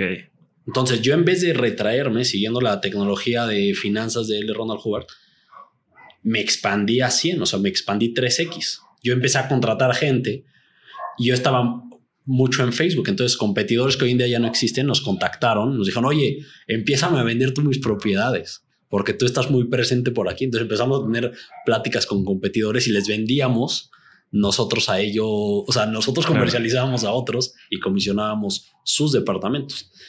Y fue así, entonces de repente llegamos a 100 y de repente con tanto exposure que hicimos, digo, no tanto como, o sea, quiero mantener las proporciones, ¿no? Pero eso nos dio oportunidad de empezar a acercarnos a desarrolladores que tenían producto estancado. Claro. Entonces empezamos a hacer deals con desarrolladores que no podían vender porque no les daban la terminación de obra o cualquier cosa y nos dieron mucho inventario. Y entonces ahí fue cuando empezamos a crear el negocio de amueblado de departamentos y diseño. Entonces empezamos a hacer alianzas con muebleras para poder ofrecer el servicio y lo financiábamos. Entonces nos empezamos a, a convertir en diseñadores de interiores, operadores y éramos una solución a un problema de falta de flujo de efectivo, porque yo te garantizaba flujo de efectivo. Sí, claro. Porque sí, sí era así. Y después el gobierno mexicano dijo, yo no voy a cerrar. Y México, pues tú sabes, se hizo el epicentro, no sé si de Europa también, pero de, Norteamérica, excepto Canadá, o sea, Estados Unidos. No cabía un americano más en nuestros departamentos. Entonces lo que hicimos fue all in, all in. ¿Esto cuánto va a durar? Cuánto dure y nos fuimos all O sea, nos fuimos a agarrar edificios de oficinas, los convertimos en depas. Agarramos dos edificios al mismo tiempo, uno en la Condesa, uno en la Roma. En 60 días hicimos, no, un poquito más, 80 días hicimos 68 departamentos, o sea, conversión de oficinas a depas y se llenaron. Luego vino la Fórmula 1, que todos los que se dedican a esto en Ciudad de México saben el guamazo. La mejor época. La mejor época. La mejor época. Ojalá un día le dije a los de Airbnb, oigan, ¿por qué no se ponen a hacer más Fórmula 1? O sea, ustedes patrocinen y hagan Fórmula 1 todos los meses o eventos así. Y ese Fórmula 1, o sea, hubo una sobrepoblación, una sobrepoblación de, gente. Entonces podías vender al precio. O sea, no importara el precio que pusieras, era siempre barato. Te estaban dispuestos a pagar más, no importara lo que hicieras.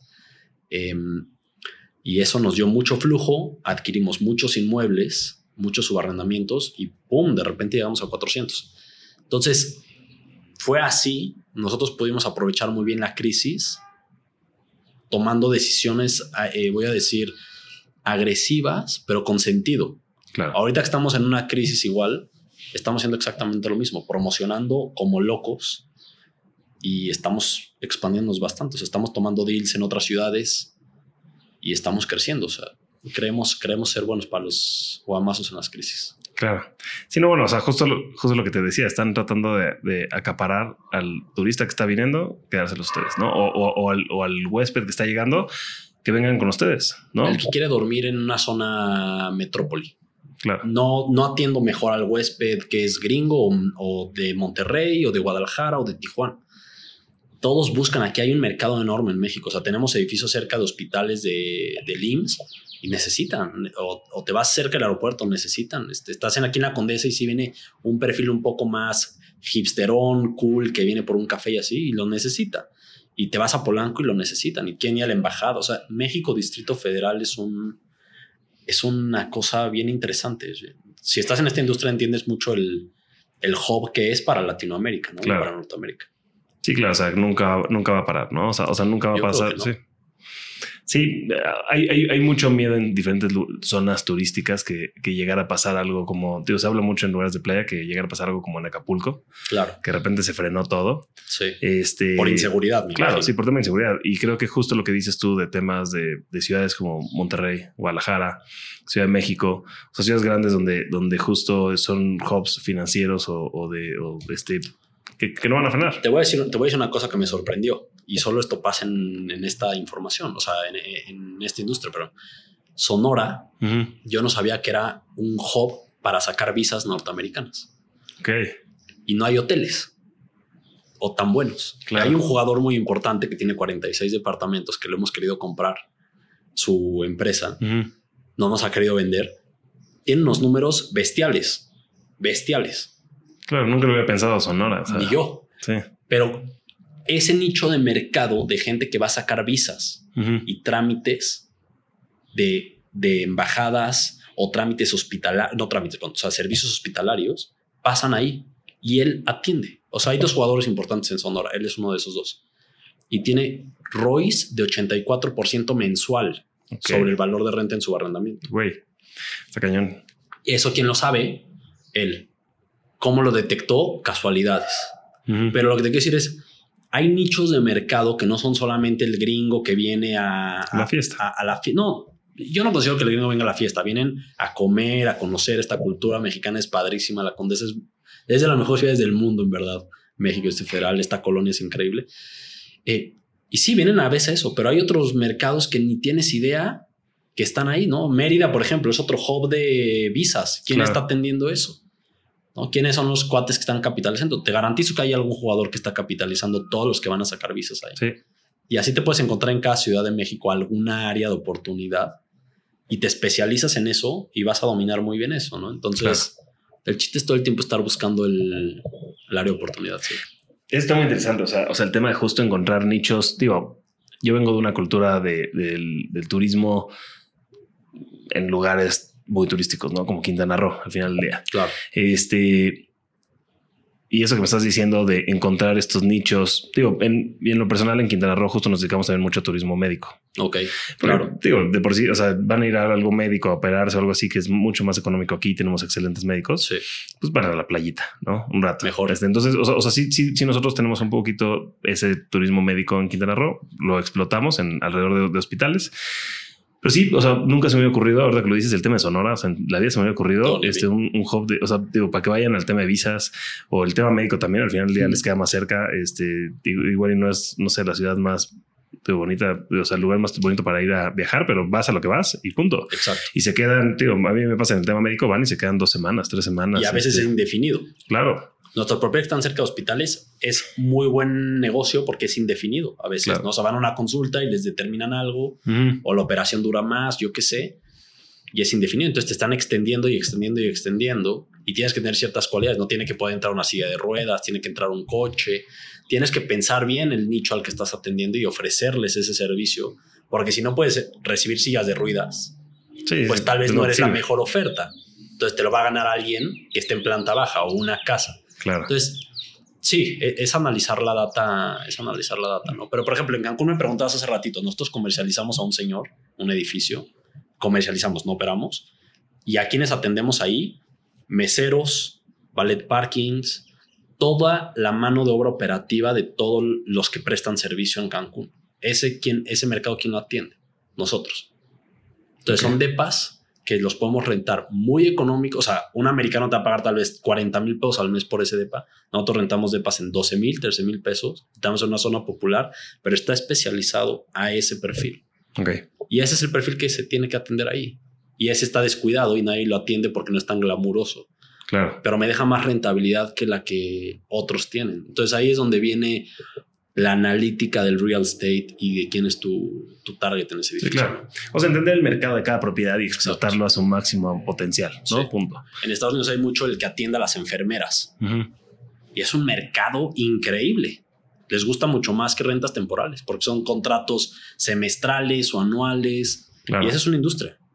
Sí, justo mi hermano, muy interesante dices lo de las enfermeras, vivía en Cleveland y me decía, oye, vamos a, vamos a abrir unos Airbnbs aquí, Mm. no sé qué. Y, y- me dijo, el tema turístico, eh, no hay mucho. Le dije, oye, pero en Cleveland, tema turístico, le dije, no hay nada. Le dije, vámonos, ok, vamos, nos acercamos a los hospitales y el tema médico en Cleveland, o sea, la gente viaja, o sea, y de hecho la, la renta es tan alta en Cleveland justo por eso, porque el, el tema médico ahí es impresionante, o sea, el, el turismo médico en Cleveland es una locura. Y justo lo que dices es, o sea, mm, yo, yo hubiera pensado el turismo médico, no hubiera pensado los doctores y las enfermeras que viajan Sí. por lo que sea, por simposios, por, por trabajo, por lo que sea. Cómprate una casona al lado del el aeropuerto que hizo AMLO aquí en México y hazla un hub para los pilotos o todos los de DHL y todo eso y vas a tener negocio ahí. Si haces el negocio, si haces el real estate adecuado para ellos. Claro. Entonces compras una casona, compras cuartitos o haces cuartitos y ellos te van a pagar y tiene que tu negocio darte a ese,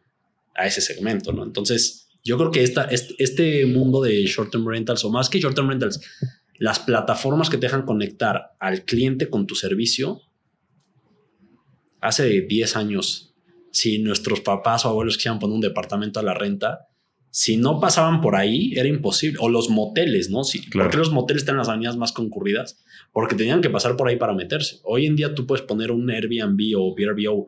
Yo tengo uno en la Doctores, en, la, en una colonia súper adentro, que no habría forma de que tú llegues ahí si no fuera porque un GPS te lleva ahí. Claro. Y tenemos ocupaciones del 90%.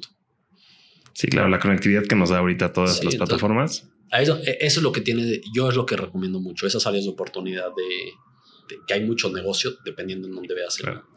Sí, a ver, o sea, lo que tienen ustedes es este, este, esta capacidad de adaptarse. Este, yo creo que es muy interesante. Yo creo que digo, quien sea que nos escuche, definitivamente yo estoy aprendiendo mucho de lo que, de lo que tienes que platicar. Y otra vez, este, regresando a que cada quien es diferente. Yo creo que el concepto de ustedes, como dices, no es el único, No, no, para nada. pero es uno muy interesante que todos deberíamos tomar nota.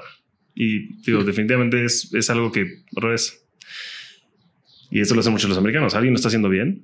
Digo, asómate a ver qué está haciendo bien, ¿no? Y si lo puedes, si lo puedes copiar, si lo puedes replicar o aplicarlo a tu manera, yo creo que es muy interesante y, y- y yo creo que vale mucho Sí, gusto se que, con que tu escuchen. personalidad y tus No, cualidades. totalmente, ¿no? totalmente. O sea, a- habrá gente, justo el, el tema de lujo. Nosotros Exacto. justo tenemos lujo y tenemos este, este eh, propiedades este, de, de nivel bajo y son, y, y son negocios totalmente diferentes. Se manejan totalmente diferente. ¿no? Sí. Uno, está, uno está automatizado y el otro es super boutique. El otro hay que atenderlos, este, cuidarlos, apapacharlos. Porque es lo que quieren. Claro, sí, 100%.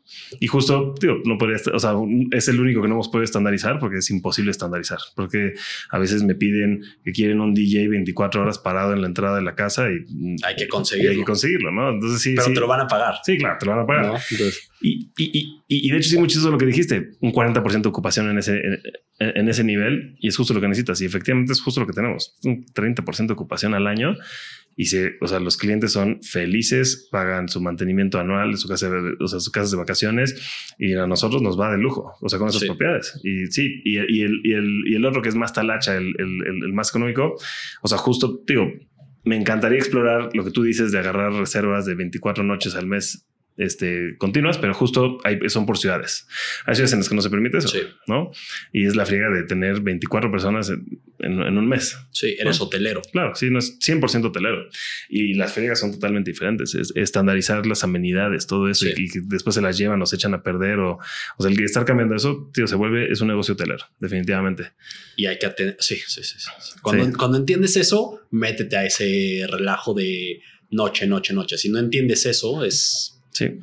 Sí, y, y- definitivamente justo hay, hay mucha resistencia en la comunidad de renta vacacional de que no somos un hotel y claro que somos un hotel. O sea, definitivamente. Si no eres un hotel, te va a cargar el diablo muy pronto. La renta, vacacional, la renta vacacional se ha vuelto un hotel y porque el cliente lo pide. O sea, el, el, el... Pero, ¿sabes qué? Mi opinión ahí es Airbnb entró a la bolsa. Ya me dijiste que hablo mucho de Airbnb, pero yo creo que sí es muy relevante. Airbnb entró a la bolsa. No sé quiénes son los accionistas ni quién es el que toma las decisiones, realmente las decisiones, pero sin duda alguna han hecho el negocio que sea 100% económico, o sea, financia, es un negocio ya financiero uh -huh. y es un negocio 100% hotelero. O sea, ya lo llevaron a esa industria al 100%. Los que no han visto, o sea, está, está más cool, está coqueto. Que comparto mi casa. Sí, esa es la... Eh, el alma. ¿no? Vamos a decir el maquillaje, Mm. eh, pero adentro no es eso. Sí. Y Booking es hotelero. Expedia es hotelero. VRBO tal vez no es tan hotelero en México todavía. Sí. Entonces, sí, los, y los hoteles no están así. O sea, si tú no, si tú quieres hacer un proceso, pues contrata a alguien de hotelería. Ellos ya lo llevan haciendo no sé cuántos años, 70, 60, 100, no sé. Ya lo saben hacer. Tienes que limpiar ropa de cama, tienes que limpiar toallas, tienen que ir a limpiar. Hay ama de llaves, hay gente de mantenimiento, hay que abrir, hay que cerrar, hay problemas. Los hoteles lo tienen. Sí. Sí, definitivamente. Sí, justo ese tema de los problemas. O sea, o sea tío, en, en, en, nuestro caso, que muy interesante porque yo no, o sea, no, lo que yo vi de ustedes no, no entendía que eran justo esto que hacen, ¿no? O sea, yo, yo, esperaba una empresa comparada con los que estamos en la costa, pero no, son, son, son otro, son otro concepto muy sí. diferente. Y sí, o sea, justo nosotros tratamos con eso diario. O sea, el tema de que, oye, este, no sé, algo no está funcionando por X o Y que, que, no se vio en el tema de la limpieza o justo se echó a perder en ese momento, yo tengo que tener a alguien que responde en ese minuto porque el huésped lo pide, ¿no? O si, o si por alguna razón, no sé, o sea, nos pasa, sobre todo en lugares este, bastante en desarrollo, sí. se va la luz cada cinco minutos, hijo, las quejas y demás. Y, el aire acondicionado que haces con Claro, eso? y el huésped no lo entiende, o sea, porque ellos son, es un huésped más enfocado a hotelería. ¿No? Nos, nos, pasa mucho con Booking, pero el, el, huésped de Booking no se queja tanto. El es que no hay comunicación. Claro. O sea, no, no, está tan abierta la conversación. Y, y, y, también siento que es una diferente mentalidad del huésped de Booking al de, de Airbnb. Para nosotros el, el, huésped de VRBO es más de villas. No reserva tanto departamentos en, sí. en, nuestro caso. El, el, huésped de Expedia sí busca más departamentos de una recámara. O sea, justo también hay que entender qué hace cada plataforma y, y qué, y qué te va a traer cada plataforma, ¿no? Sin duda. Este, pero sí, sí, es, es, digo, es, es, es un negocio muy interesante este, y tratas con demasiada gente. Mucha. Te, te, voy a decir un, un, tema que aprendimos ahorita contratando gente mucho más hotelera. No sé si le pasa a los que estén escuchando o a ti o con los que te has entrevistado. Nosotros salía en el checkout, hacíamos la limpieza. Okay. Entonces, este departamento lo rentó Javier, sale y mandábamos limpieza a este. Pero no mandábamos a hacer limpieza a los que van a hacer check-in. Ok. Y tal vez ese departamento no lo han rentado hace tres días y están las ventanas cerradas. No se validó que se hiciera bien la limpieza. Por más que tenemos sistemas que te mandan fotos y todas estas cositas, falló el procedimiento. Y en la hotelería se enfocan más en las limpiezas de check-in que en las limpiezas de check-out. Claro. Nosotros no sabíamos eso. Ahorita nuestro negocio de limpieza está en las limpiezas de check-in en vez de en las limpiezas de check-out. ¿Qué quiere decir esto? Si nos imprimes la hoja de salidas y entradas, las de limpieza tienen que ir primero a revisar las de check-in que las de check-out, porque las de check-in le estás previniendo un, una catástrofe. Claro. Las de check-out, tú estás teniendo listo el inventario para ver cuándo te llega. Claro. Y he visto que eso pasa mucho en el mundo de Airbnb. Algunos tal vez no lo hagan. Y si no lo hacen así, les recomiendo que lo hagan. A mí me cambió mucho las reseñas. Yo estaba muy mal en reseñas. Ahorita ya estamos en 4.8 otra vez, por ejemplo. Estamos en 4.2. No, era un despapalle subir. Pero hicimos este cambio de un hotelero, punto de vista 100% hotelero, sí, sí. y cambió. Y claro, dije, tienes toda la razón. Yo estoy limpiando algo que ni siquiera sé si está rentado. Claro. Sí, está muy que está rentado no lo estoy rechecando. Sí, sí, sí no, no, no, 100% concuerdo y justo nosotros le llamamos el refresh. Ándale, o, sea, siempre, o, sea, siempre, que viene el, siempre que viene el check-in es el refresh. Claro. ¿no? O sea, se limpia siempre check-out por si acaso, digo, o sea, si, si sabes que está rentado, pues es un, es un check-in, check-out, no, no, pasa nada. Pero justo si, si tenemos una ventana y no está rentado, es, se tiene que ir a limpiar 100%. Este, y si se quedó, como dices, dos, tres días vacío, sobre todo por el polvo que se genera en, en, en lugares como Quintana Roo, la humedad, la humedad, o sea, tú llegas a un departamento que no sí. son tres días y llegas y se siente como, como dice el americano, stale. Uh -huh. Este, y les choca. Entonces, digo, sobre todo nosotros que recibimos mucho americano y, canadiense y que dicen huele a, huele a hongo, huele, siempre huelen cosas, siempre huelen cosas muy extrañas. Entonces, este, entonces sí, siempre hacemos el refresh. Este, y, justo es muy importante. O sea, sí, siempre es primero el refresh, por si acaso van a llegar antes o lo que sea, y después ya los checkouts que sabemos que nos van a dar, ¿no? Este, pero, pero sí, o sea, nunca había pensado que era algo hotelero.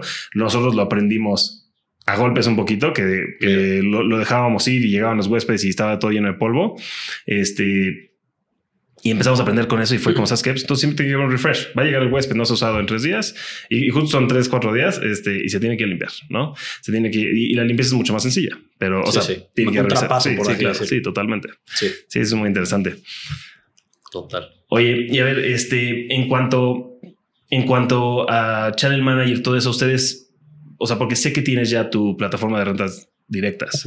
¿Ustedes invierten también en software? O sea, o sea, ya ustedes siendo el tamaño que tienen ustedes o usan este channel managers este, convencionales porque Con software te refieres a que si hemos creado nuestra plataforma sí, porque privada.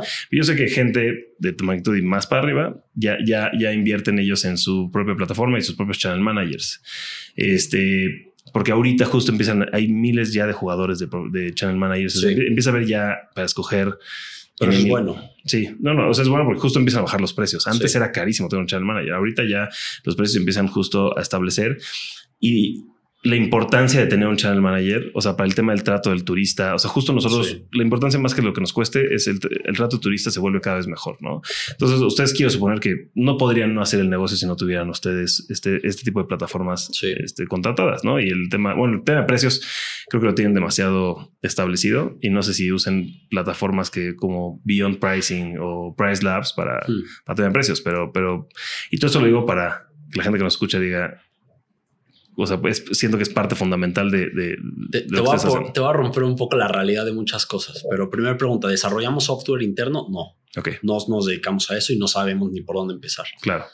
Nos es, creo yo, mucho más barato pagarle a un channel manager llamado X, porque ellos su negocio es estar reinvirtiendo en dar una mejor experiencia. Y ellos, si no son competitivos, es decir, si no están haciendo APIs con muchos, si te están dando alternativas, son pasan de moda y te tienes que ir por uno nuevo. Entonces, los que son buenos tienen que estar evolucionando y eso va dentro de nuestro pago. Entonces, nosotros no decidimos nunca desarrollar, o sea, no nunca. Hoy en día no desarrollamos nuestro propio software porque tampoco es de que necesito desarrollar mi propio software, o sea, no, no lo vemos así. Entonces, sí, sí tenemos un channel manager claramente. Cuando llegamos a las ciento y tantas propiedades, todavía seguíamos haciéndolo con WhatsApp y Excel. No sé cómo lo pudimos hacer porque eso sí fue un cambio radical. Si no tengo el channel manager, imposible, imposible crecer. Imposible. Entonces, los que quieren crecer, sin duda utilicen esa herramienta porque funciona mucho. El channel manager. Todo lo que tiene que ver con algoritmos de precios, lo probamos dos años, rescindimos el contrato este mes. Porque algo que pasó desde nuestra óptica y, tienes que entender nuestro perfil muy claramente con este consejo. Nosotros somos Walmart o Zara, sí, aunque suene choteado, eso es lo que buscamos. Entonces ellos son precios bajos. Lo que, lo que nos dimos cuenta mucho en la industria de short term rentals es de que no hay tantas empresas grandes a nivel mundial. O sea, habrán contadas, tal vez habrán mil, pero tal vez hay dos millones de hosts o diez millones de hosts, no sé cuántos hay en todas las plataformas. Entonces, estas plataformas te cobran por unidad. Entonces, si tú creces, pagas más. Claro. Si yo crezco, si yo tengo 450 y no tengo poder de negociación, es absurdo. Entonces, ¿de qué me sirve a mí ser mayorista? Claro. Y esta industria no entendió eso todavía. No está diseñado para jugadores tan grandes. Ok. O sea, obviamente hay un Sonder que tal vez tenga 10.000 propiedades y ellos sin duda han de desarrollar su propio software. casa probablemente tenga el suyo y, y habrán muchos de esos, habrán algunos de esos tamaños y ellos sí lo harán en in-house. Pero que a mí me cobren 8 dólares por listing por un algoritmo de precios, 8 dólares por listing por un administrador de limpiezas, 8 dólares por listing por un channel manager, 10 dólares por listing por un upsale. Entonces ya tienes 40 dólares fijos por listing. Y yo que estoy en etapa de crecimiento, si yo crezco 100 listings, tengo que pagar 400 dólares o 4 mil dólares al mes más. Claro. Entonces, incremento mis gastos en vez de yo poder eficientar mis gastos. Entonces, decidimos eliminar todos los, los adicionales de, no voy a decir marcas para no, para no echarle tierra ni uno, porque la verdad son buenos. Pero todas estas cosas las eliminamos literal el mes pasado y este mes. Ok. Por la estructura de precios, de costos. Y vimos que al final del día, co-host probablemente sí lo necesitan.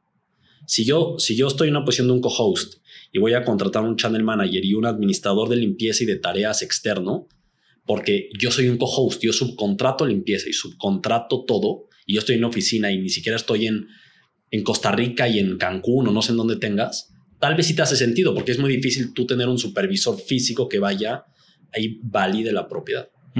Y tal vez ahí sí. Si, si yo tuviera propiedades de lujo, tal vez sí tendría estas dos cosas. Claro.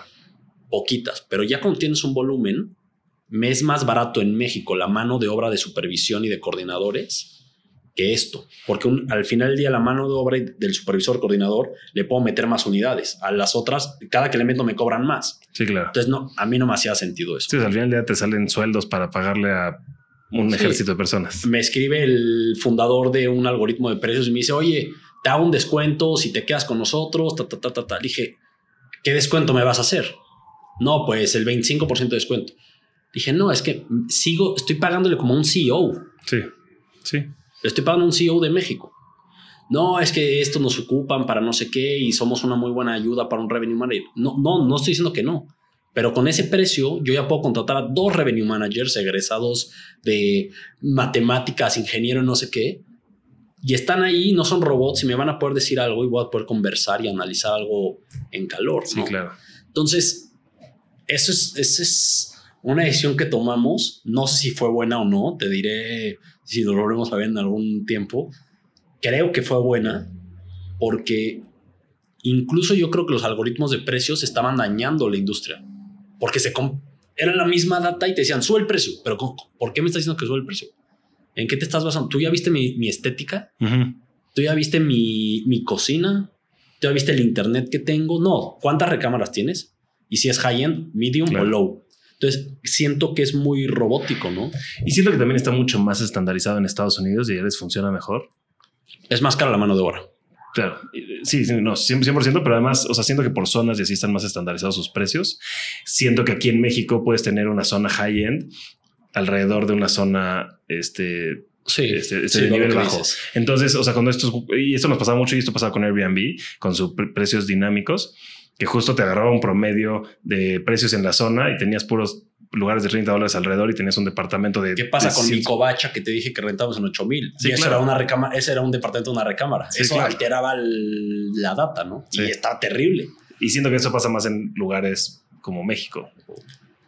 Para nuestra estructura, para nuestra forma de ser, vimos que se empezó a hacer un exceso de gasto, eso, más que una herramienta operativa. Entonces, creo que se puso de moda añade todo esto porque te vas a hacer un robot automático y va, solo eres una máquina de dinero. Puedo ver ese Matrix suceder. Tal vez no lo supimos usar correctamente nosotros. Y repito, es un consejo para los que tal vez sean más como nuestra personalidad. Yo siento que es en nuestra estructura es un gasto que no te permite eficientar costos. Y si yo cada que crezco tengo que pagar más, entonces, ¿para qué soy mayorista? Ya mejor no soy mayorista. Sí, 100%. No, o sea, Walmart crece y te negocia el precio. Sí, claro. Sí. Qué bueno. O sea, yo creo que tú llegaste al punto en el que justo puedes empezar a negociar el precio por, tu capacidad, pero aún así. Pero no acceden. Claro, sí. O sea, no te están dando lo que quieres. Porque su negocio son individuales, son, son humanos. O sea, es, es, una persona que tiene uno o que tiene tres o que tiene diez. Y ellos sí están dispuestos a pagar eso porque sí es importante para un co-host eso. Claro. Pero para una empresa tal vez más grande no lo veo tan valioso. Y también culturalmente en México, no sé si toda la gente está dispuesta a pagar early check-ins, late checkouts. Y eso a mí me cuesta un sistema de early check-ins y late checkouts. Sí, si yo te digo, oye, págame 200 pesos de early check-in, no, no te preocupes, de mejor dejo mis maletas. Sí, sí, sí. Entonces, no sé. Sí, claro. Sí, 100%. Oye, a ver, ya nos estamos echando uno muy largo y yo creo que como dices, este, vamos a tener que tener otro podcast más adelante. Este, pero me gustaría terminar con este, digo, creo que lo único que has hecho es darnos recomendaciones y excelentes recomendaciones.